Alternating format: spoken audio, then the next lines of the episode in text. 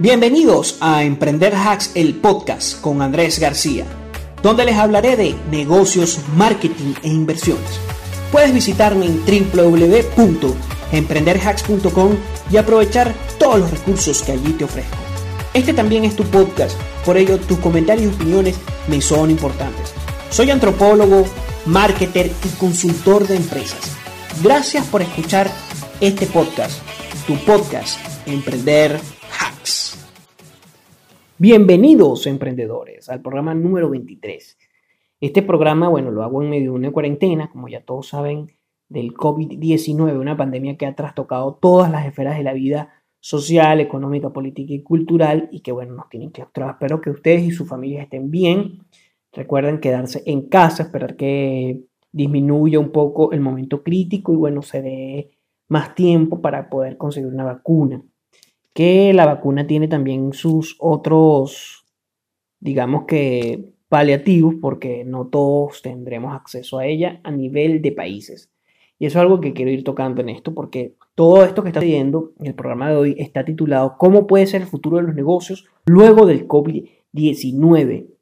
Este programa es también, también se va a retransmitir o se va a transmitir el martes a las 13 horas en Lockout Media. Recuerden visitar allí, es una plataforma de radio bastante buena donde hay varios podcasters. Tengo que agradecer también a todos aquellos escuchas que han sido, digamos que, que me han apoyado en estos últimos días y que han estado allí escuchando. Gracias de verdad por, todo su por toda su receptividad. Y bueno, cualquier pregunta, interrogante, los visito a escribirme a Andrés García López arroba emprenderhacks.com, mi correo, y bueno, escribirme comentarios y visitar mi página. Vamos a hablar entonces cómo puede ser el futuro de los negocios luego del COVID-19, pero antes de hablar de los negocios, digamos que de manera específica, quiero hablar sobre que el COVID-19 como pandemia que ha trastocado a nivel estructural a la sociedad, a nivel económico, cultural, político, ecológico, va a traer cambios estructurales muy, muy fuertes porque estamos en un momento de emergencia mundial, global, y básicamente lo que pasa en este tipo de casos es que se aprieta el botón de fast forward, es decir, de avanzar rápido. Y bueno, los gobiernos, los estados, las empresas, las compañías están buscando las alternativas para paliar la coyuntura actual. Y cuando digo paliar es para poder tener paliativos, nuevas estrategias alternativas que no afecten tanto al nuevo transitar de la economía, de la sociedad y de la vida en el planeta, como la conocemos. Sin embargo, esto va a traer cambios profundos, profundos dentro de nuestro modo de actuar culturalmente, ¿ok? A nivel global. Y cuando digo a nivel global y hago hincapié en eso, a pesar de que hayan existido otras pandemias, como fue por lo menos en la peste negra en el siglo, en el, año de 1300, en el siglo XII, si no mal recuerdo, y también, este, como la influencia española, nunca antes había sido tan global y se había transmitido tan rápido en el mundo como hoy día. ¿Y esto por qué? Bueno, por dos razones. Uno, porque estamos en un mundo muy interconectado, tanto a nivel espacial como temporal. Es más fácil llevar un avión de, de China a Estados Unidos que mucho antes y es más accesible a todo el mundo. Además que hay centros urbanos hiperpoblados, que esto fue realmente lo que ocasionó que se transmitiera rápidamente la pandemia. Ya llegar a un centro urbano hiperpoblado, bueno, evidentemente podría llegar a cualquier otro lugar del mundo sin ningún tipo de problema. Otro es, bueno, que el sistema inmunológico de los seres humanos no, está, no tiene una información genética para el SARS y se estima que, bueno, que eso haya influido en este tipo de pandemia. Es decir, hay varias condiciones que hacen posible este tipo de pandemias a nivel social, cultural e histórico, si constatamos con otras. Y lo más interesante es la particularidad global, es decir, hoy día nos enfrentamos a un enemigo común de, perspectivas globales.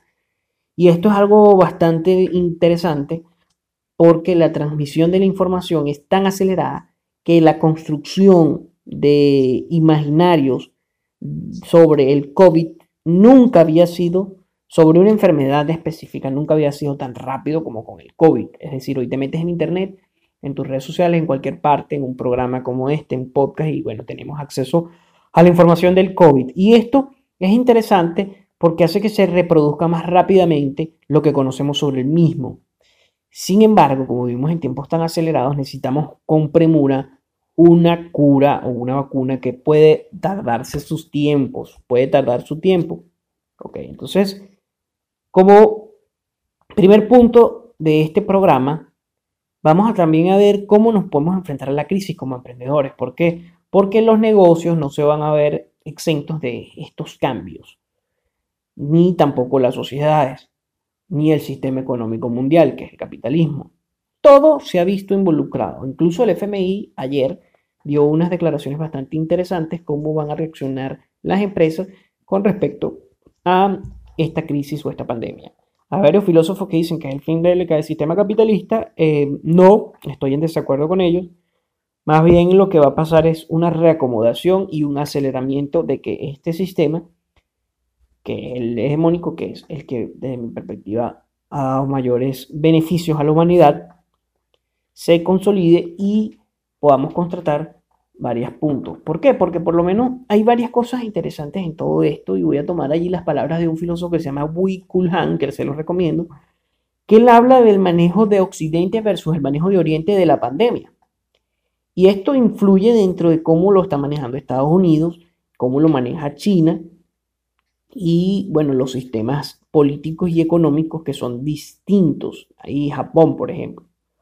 Se ha visto, según las datas, según la Big Data, anoten por allí porque, bueno, eso va a ser un punto importante en el futuro de los negocios. Y estoy hablando todo esto para tener un contexto global y saber cómo enfrentarnos, ¿ok? Ok, saber cómo posicionarnos, cómo, cuál es el punto de partida del futuro de los negocios, porque no puedo pensar el futuro de los negocios sin saber el futuro de la sociedad, de la política y de la economía. Entonces, vamos a poner el contraste de Japón, el manejo entre Japón y, e Italia del eh, coronavirus.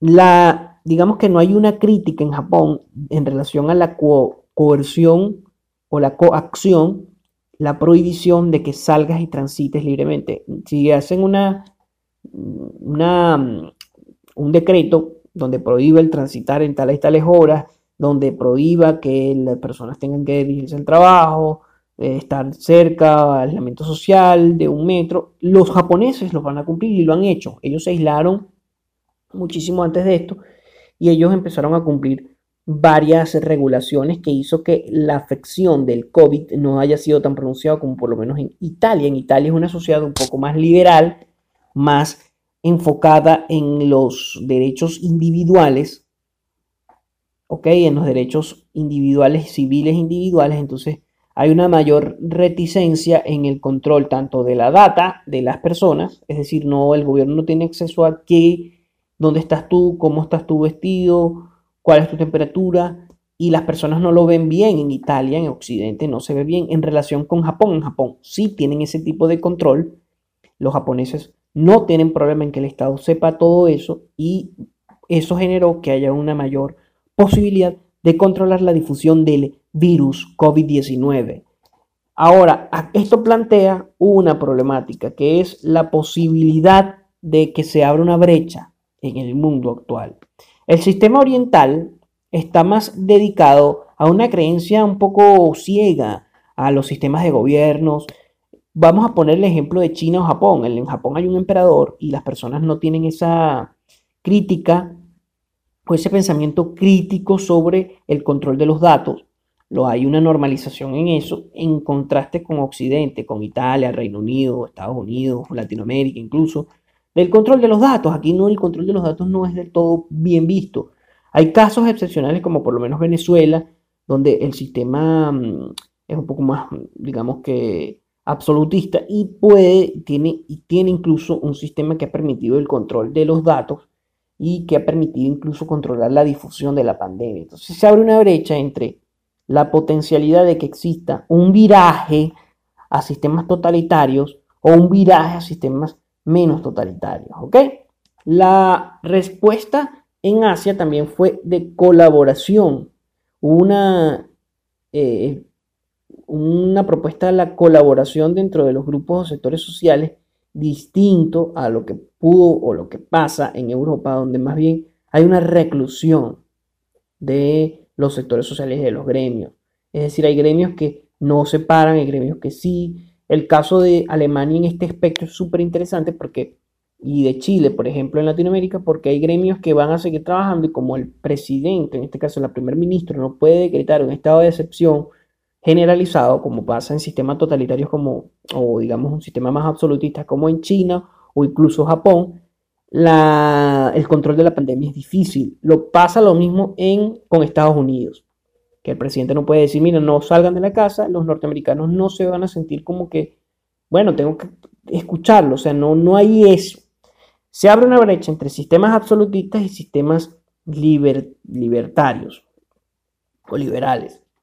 Según los vientos que soplan, eh, como el control dentro de los sistemas un poco más absolutistas, más, digamos que tienen un mayor control de datos, tuvo mayor, ha tenido mayor eficacia en el control de la difusión, incluso de la mortalidad por parte del virus, hay como que un visto bueno a este tipo de políticas, más en continentes como Latinoamérica, que tiene una, también una historia un poco afianzada de totalitarismo y de dictaduras de todos los niveles. No estoy diciendo que pueden ser de derecha o izquierda, sino de todos los niveles. Ahora, ¿cómo esto afecta o no a los negocios?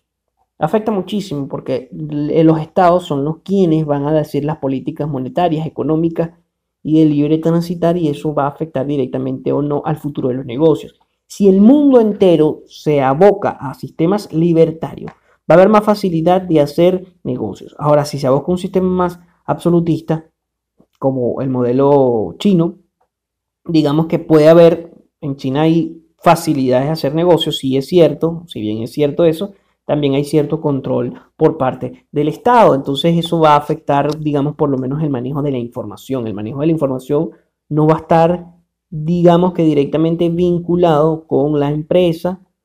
No va a haber una facilidad o una visión crítica de productos o políticas, sino que más bien va a haber una visión un poco sesgada del mismo. En China se maneja incluso algo que se llama un control por puntos de las personas. Quien, si hay una persona que se exprese mal del régimen, la penalizan a través de una mayor facturación en los servicios públicos, por ejemplo. Y eso afecta a las empresas o al libre transitar. Hay, sin embargo, en Asia, digamos que sistemas híbridos como Singapur, donde hay una mayor libertad económica, una libertad económica incluso avasallante, el índice de mayor, y también ha sabido controlar la pandemia.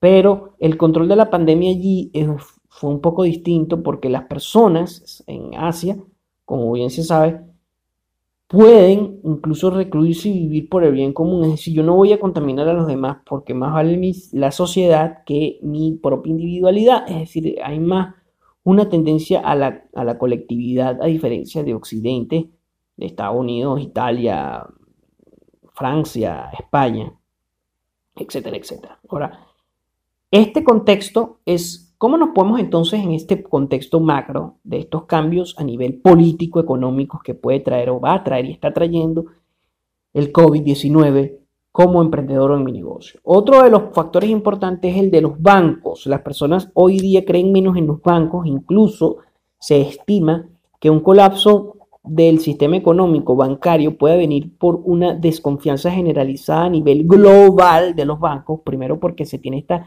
gran difusión de información, entonces si las personas a nivel global no confían en los bancos, sacan su dinero, el sistema económico bancario global va a entrar en una recesión. Ahora, claro, el sistema económico bancario, más allá de un uso de estas plataformas, de, estas, de que las personas usen o no un determinado sistema, va a influir otro, otro punto que es que ellos manejan grandes masas monetarias, ¿ok? Pero si hay un cambio masivo en los hábitos de gasto, va a haber un, va a ser una empresa bastante, o va a ser un sector que se está viendo ya bastante afectado y esto va a beneficiar por lo menos al uso de criptomonedas, al uso de otro tipo de economías más colaborativas tipo crowdfunding o el cambio a través de monederos digitales. Entonces hay una migración allí y eso va a ser algo, puede acelerar o no el proceso de adaptación de un tipo de pago por sobre otro, por lo menos si las personas no quieren tocar el efectivo y eso es lo que ha pasado. El catch hoy día, por el tema del COVID, no ha querido transitar tan libremente. Porque las personas, bueno, si el COVID se puede quedar en la superficie me pueden venir, yo no quiero aceptar efectivo, yo quiero, prefiero tener una tarjeta de crédito, una tarjeta de débito o incluso tener una forma de intercambiar el bien sin necesidad de usar el efectivo. Y esto es a nivel generalizado, a nivel global. Y esto va a influir en los negocios. Es decir, tú como negocio, como empresario, como emprendedor, tienes que saber que si vienen estos cambios sociales, tienes que adaptarte a ellos. De lo contrario, vas a perecer en este proceso. ¿Cómo te adaptas? Bueno, ofrece más servicios donde se maneje menos el efectivo, ofrece o migra a plataformas digitales como el e-commerce. Tienes que buscar formas certeras para la logística a nivel del e-commerce y también hay que ver cómo reaccionan los estados, las políticas estadales. ¿Por qué? Porque vamos a poner el sector del e-commerce, que ha sido uno de los mayores ganadores, pero también mayores perdedores. Está como en una ambivalencia y hay que esperar un poco de tiempo más para ver cuáles serán los escenarios. En ese punto, el e-commerce, la gente necesita y compra más por canales informáticos, pero los sistemas de logística y distribución están paralizados. Entonces hay una ambivalencia. Hay una creciente demanda en un sector, pero hay una deficiencia en el traslado o en la forma logística. Entonces, el e-commerce hay una disyuntiva que podemos aprovechar. ¿Cómo? A través de aplicaciones o de soluciones empresariales que permitan una mayor logística pese a la pandemia. Es decir, cómo pensar ese tipo de, de estructuras. Va a ser sumamente positivo si tú eres, por ejemplo, emprendedor o tienes un negocio, quieres hacer un negocio o tienes un negocio e-commerce o deseas impulsar un negocio e-commerce. Si las fronteras se siguen poniendo más fuertes y acérrimas dentro de los estados, va a ser peor para los e-commerce porque no vas a poder tener una facilidad en el traslado de mercancía. Entonces tú como emprendedor tienes que ver cómo van a reaccionar ciertos estados post pandemia o cuando transcurre un poco más la pandemia del COVID. Entonces dentro de cómo puede ser el futuro, de los negocios luego del COVID, una de las respuestas que le puedo dar, evidentemente sin una interrogante, es cómo, o sea, el e-commerce va a subir, va a aumentar su demanda, pero también va a aumentar la demanda de soluciones de delivery que sean biológicamente seguras. Es decir, que no haya una difusión de este tipo de enfermedades en el futuro. ¿Ok? y saber que los estados tienen que, a pesar de que sean estos estados soberanos, que cierren fronteras, ok, está bien, pero ¿hasta cuándo podemos mantener la frontera cerrada?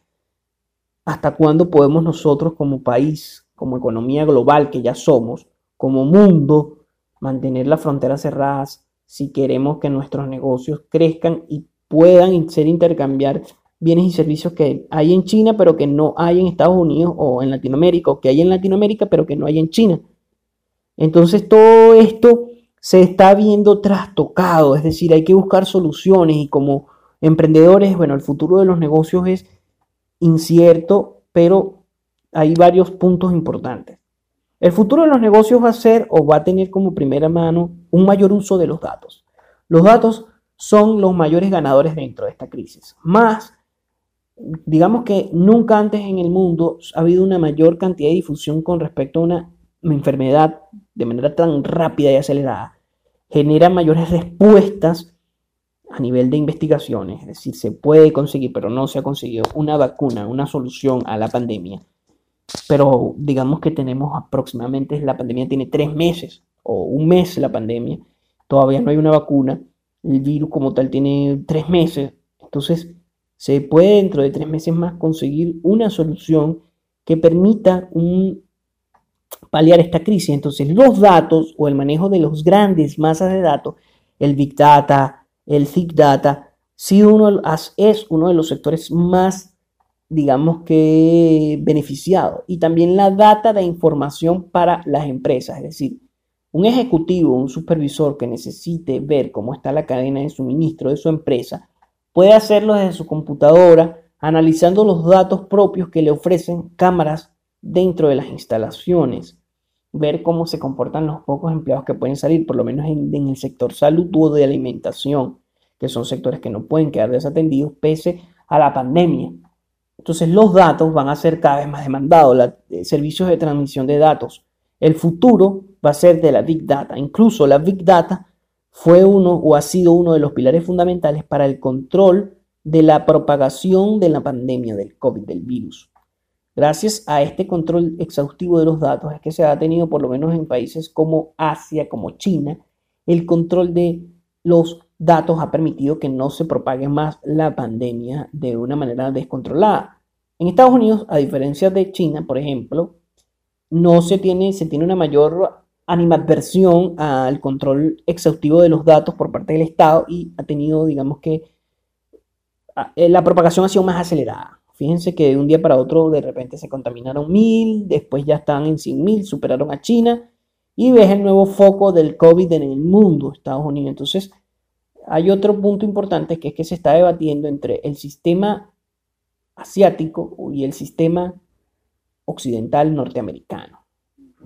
Y esto es vital para los negocios, vital.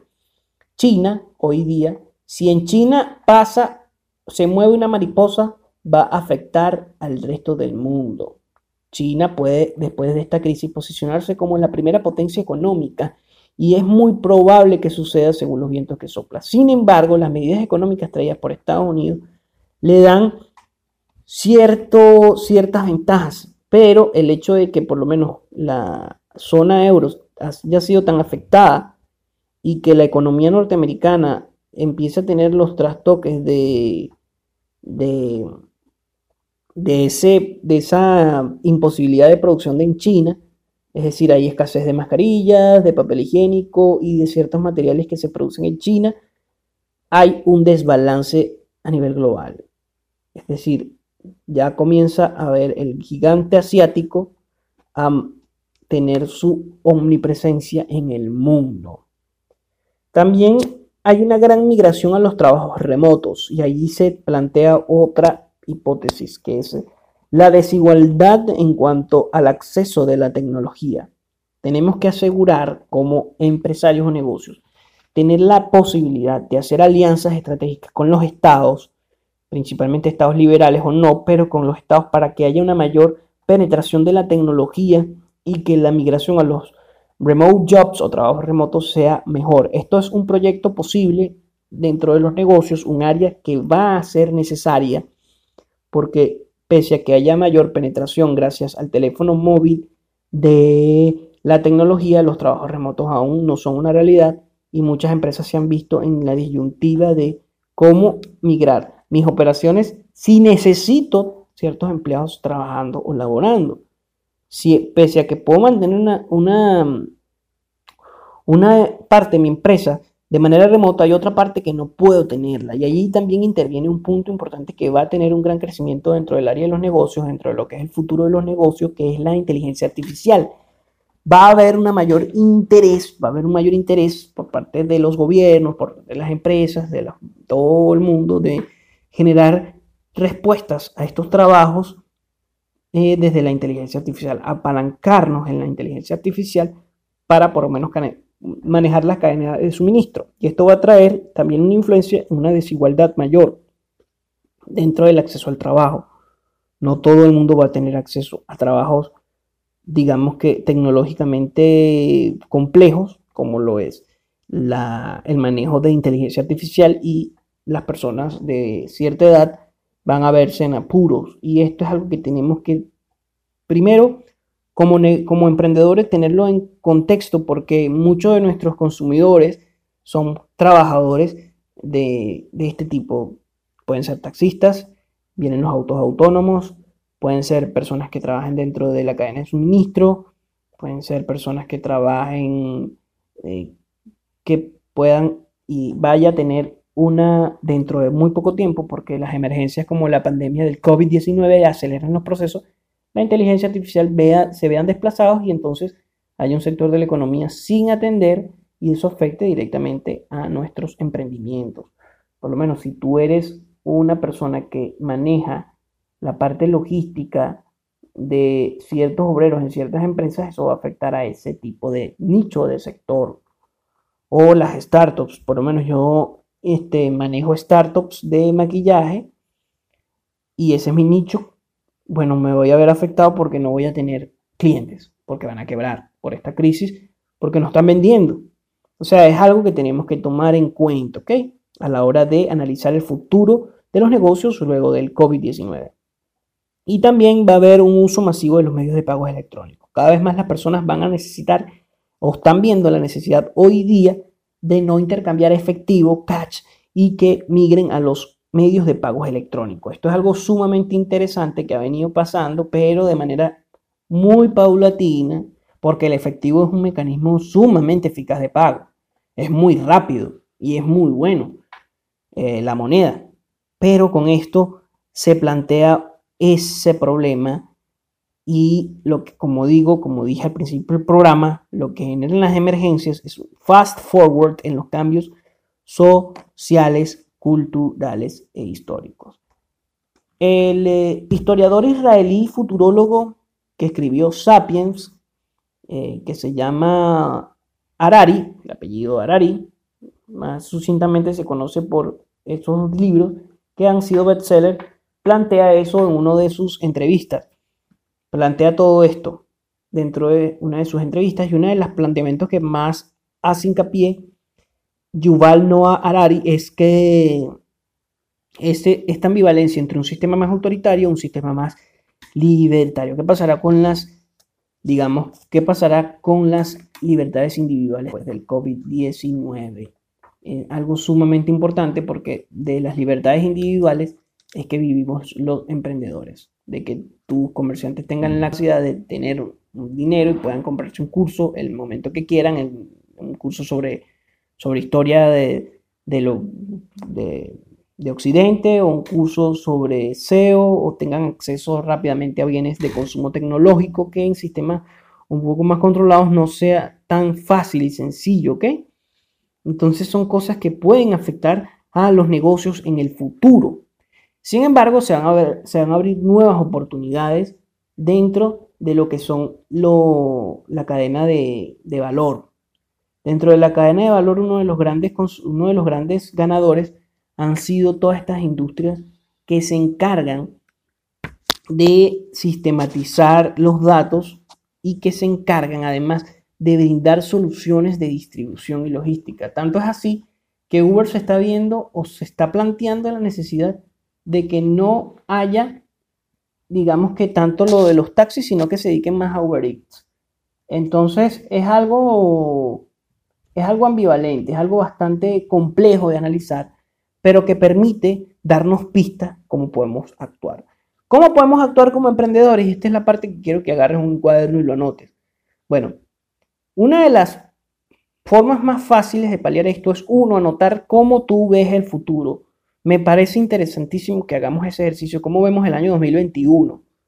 Ya, estamos ya vamos a llegar al cuarto mes del año, al mes de abril, y estamos frente a una pandemia. Entonces me gustaría cómo ustedes ven el año 2021. Escríbenmelo abajo. Sería muy, muy reconfortante poder tener ese feedback con ustedes y saber qué opina mi audiencia. Hagan un presupuesto en donde primen las, mm, en donde primen las obligaciones o necesidades básicas, pero que no estén enfocadas allí. También tienes que saber que tienes que enfrentarte al nuevo mundo, por lo que te recomiendo que hayas, que consumas información, porque recordemos que la información es un bien sumamente valioso hoy día, una información de calidad sobre negocios, emprendimiento. Ahí te recomiendo que te suscribas en mi página web www.emprenderhacks.com Suscríbete y yo te voy a mandar correos, información valiosa a lo largo de todo este tiempo. O sea, te voy a mandar un primer ebook. El ebook te va a, tener bastante, te va a ayudar bastante.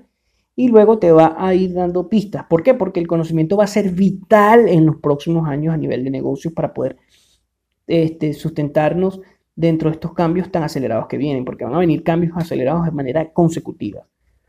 Otro punto es tienes que establecer prioridades. Tienes que ver cómo está tu startup, tu negocio. Si ves que tu negocio se le ve dificultoso conseguir nuevos clientes, conseguir nuevas personas que quieran invertir en esto porque el mundo está paralizado y no puedas pagarle a tus empleados, lo mejor es que cierres el startup por un tiempo, cierres tu empresa por un tiempo y migres a otro sector que te permita tener un mayor flujo de caja.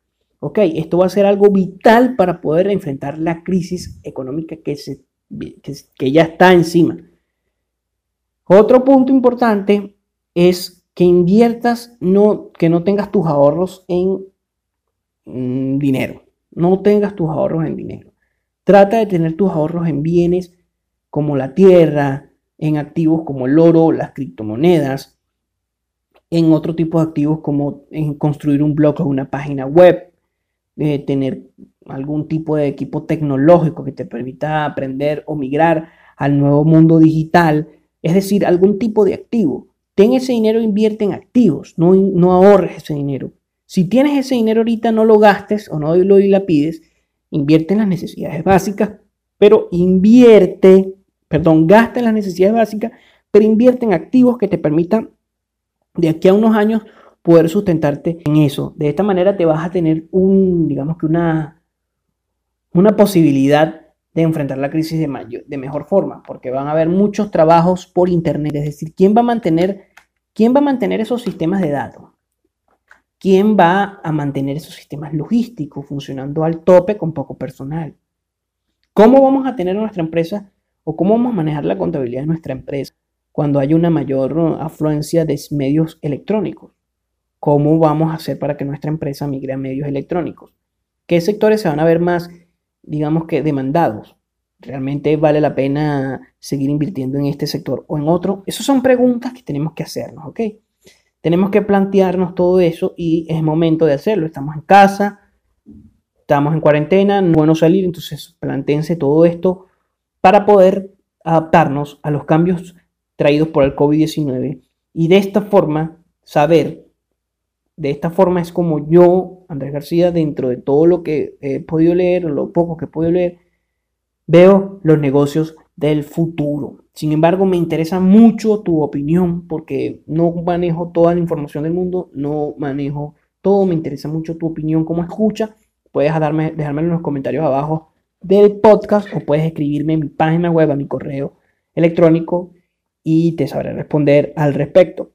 Entonces, quiero que hagamos, podemos hacer esa actividad y sería muy, muy enriquecedora para ambos. Esta es la forma en cómo pueden ser los, el futuro de los negocios, un futuro más remoto, es decir, de trabajos, teletrabajos, un futuro más enfocado o apalancado en la inteligencia artificial, un futuro quizás más desigual en cuanto al acceso de la tecnología, un futuro en donde los medios de pago sean cada vez más electrónicos, un futuro más local, es decir, global y local, porque con todo esto puede existir una mayor inserción en la globalización, que todo sea más tecnológico o que haya más, digamos, consumo local. Es probable que el consumo local crezca, por lo menos crezca en el sentido de suplirme con lo poco que tengo en mi, en mi comunidad para no tener que salir a otras comunidades. ¿Por qué? Porque es lo que se está viviendo ahorita en, la crisis y es probable que ese tipo de esquemas queden, queden en el, mundo, en el mundo, de lo, en el mundo de la sociedad y la cultura. Consumir cosas internas para evitar contagio. Entonces va, va a haber una, una, digamos que una, un retorno a la tribu, pero a tribus cada vez más sectoriales. Por eso es importante que inviertas cuando si tienes un negocio, invierte en crear tu tribu ya. No te esperes para mañana. Bueno, este fue mi programa número 23 de Emprender Hacks, el podcast. Espero que te haya gustado, que te haya sido útil, que te sea útil para los tiempos que vienen. El futuro es incierto, pero podemos dar pistas sobre lo que viene para prepararnos. Eso se llama estrategia situacional y es algo vital en los negocios y en el mundo de hoy, que vivimos en un mundo volátil, incierto, complejo y ambiguo. Vivimos en un mundo vulnerable. Y si, tenemos un mayor esquema o plan situacional, estratégico, vamos a tener mayores herramientas para poder influir dentro de los resultados que deseamos. No de manera directa, pero sí podemos tener pistas sobre ello. Gracias por escuchar este podcast y aprovechar eh, la cuarentena para estar al tanto de todo lo que sucede en el ámbito de los negocios y el emprendimiento. Gracias a ustedes por darme el apoyo a continuar en mi emprendimiento de Emprender Hacks, el podcast, y darle todo lo que les recomiendo. Antes de terminar, les voy a recomendar una serie de libros, libros importantes que he leído que me parecen bastante buenos para ver, para dilucidar un poco más el mundo del mañana.